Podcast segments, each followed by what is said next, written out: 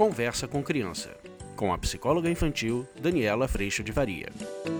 E hoje a gente vai falar ainda um pouquinho mais sobre os pensamentos. Quando a gente começa a observar algumas frases nas crianças, eu sou ruim mesmo, eu não consigo nada. Será que isso também tem a ver com os pensamentos? Vamos falar sobre isso?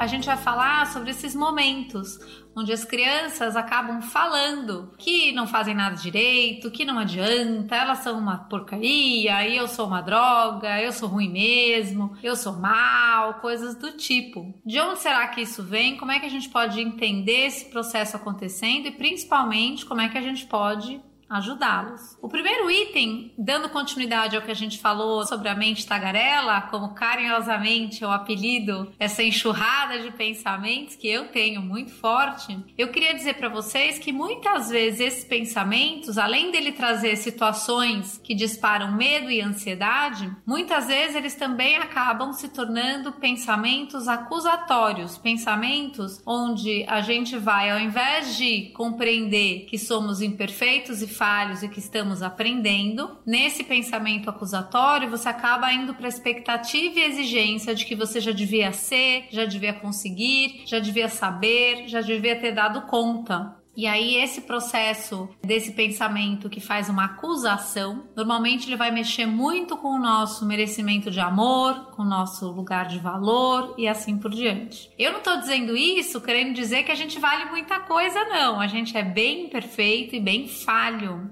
mas nós somos, assim como os nossos filhos, muito amados nessa nossa experiência humana. Então, a ideia é que eu possa perceber o quanto, mesmo meus filhos errando, o quanto o amor não está em questão. E nesse processo, quanto mais a gente entende que o processo da vida é aprender todos os dias de um lugar de humildade de quem ainda não sabe, mais a gente vai tendo aprendizado. Então, nesse pensamento acusatório, normalmente as crianças vêm para nós com essa carga: eu não faço nada certo, eu não faço nada direito, eu sou ruim. E às vezes isso vai estar tá acontecendo exatamente por esse processo de expectativa e exigência e por esse processo que eu chamo bastante lá no curso online atenção para isso, pela construção de persona, de autoimagem. Quem que eu acho que eu preciso ser para que eu tenha valor?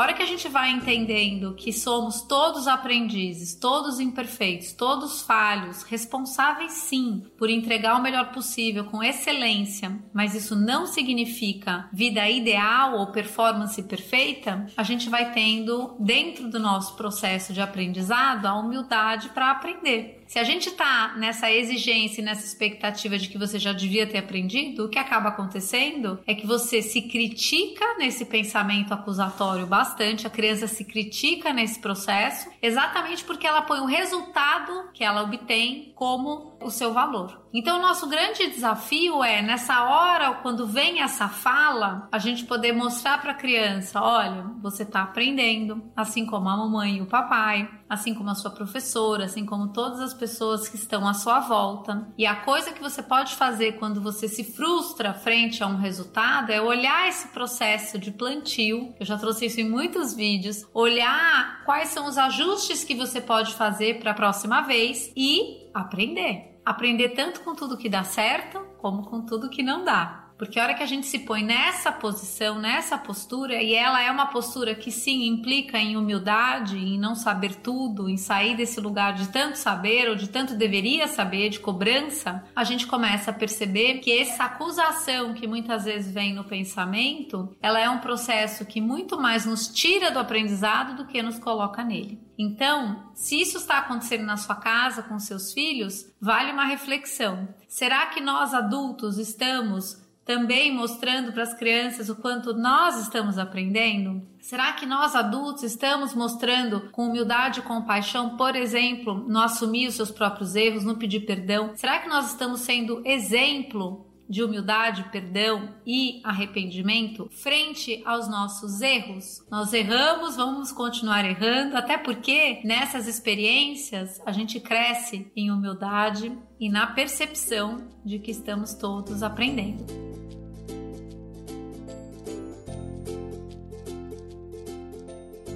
Se por um acaso esse pensamento acusatório sai da boca das crianças, ela está sempre resmungando, sempre dizendo que ela já devia ser quem não é, reveja como isso está acontecendo na tua casa e mais do que isso, conte para essa criança onde é que está o valor dela. E se por um acaso o valor está colocado nos resultados, perceba que o valor colocado no resultado de uma criança é, de certa forma, o valor colocado na exigência de perfeição. E a hora que essa criança não atinge esse resultado, o que acaba acontecendo é que ela se sente realmente uma fracassada, uma pessoa que não é quem devia ser, mas pior do que isso, ela não tem gás, ela não tem estímulo para fazer na próxima vez. Normalmente é quando a gente começa a ver as crianças desistindo das coisas, não querendo mais, exatamente para evitar o resultado ruim, porque afinal de contas, o resultado diz sobre quem ela é. É assim que ela está entendendo esse processo. E nisso ela vai acabar evitando esses momentos exatamente para preservar a imagem que ela tem dela. Essa conversa que acusa, que questiona o valor, ela é uma conversa muito comum. E nesse processo a gente está sim andando pela expectativa e exigência de perfeição. E a hora que a gente entende essa conversa acontecendo dentro da gente, a gente pode ajudar as crianças a calarem essa conversa, perceber que elas estão aprendendo, trazer humildade no coração,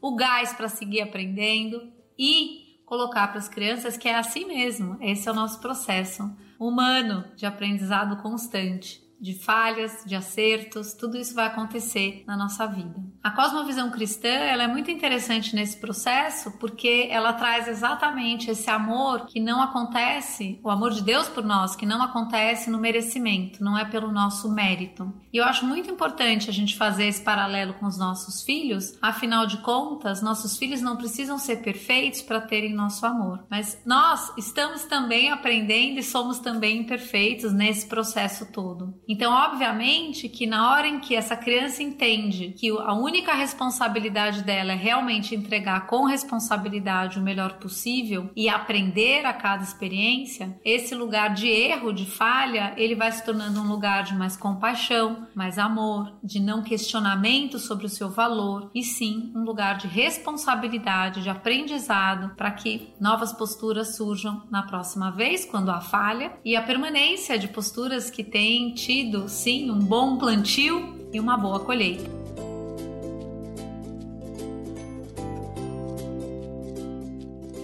Agradeço muito a Deus por me amar, mesmo sem eu merecer, e agradeço muito a tua presença aqui. Se você quiser aprofundar todo esse conteúdo, eu te convido para vir para o curso online, onde lá a gente realmente cuida de todo esse processo no nosso dia a dia, bem pertinho. Um beijo, fica com Deus. Tchau! Você acabou de ouvir Conversa com Criança, com a psicóloga infantil Daniela Freixo de Faria. Mande seu e-mail para conversa@danielafaria.com.br.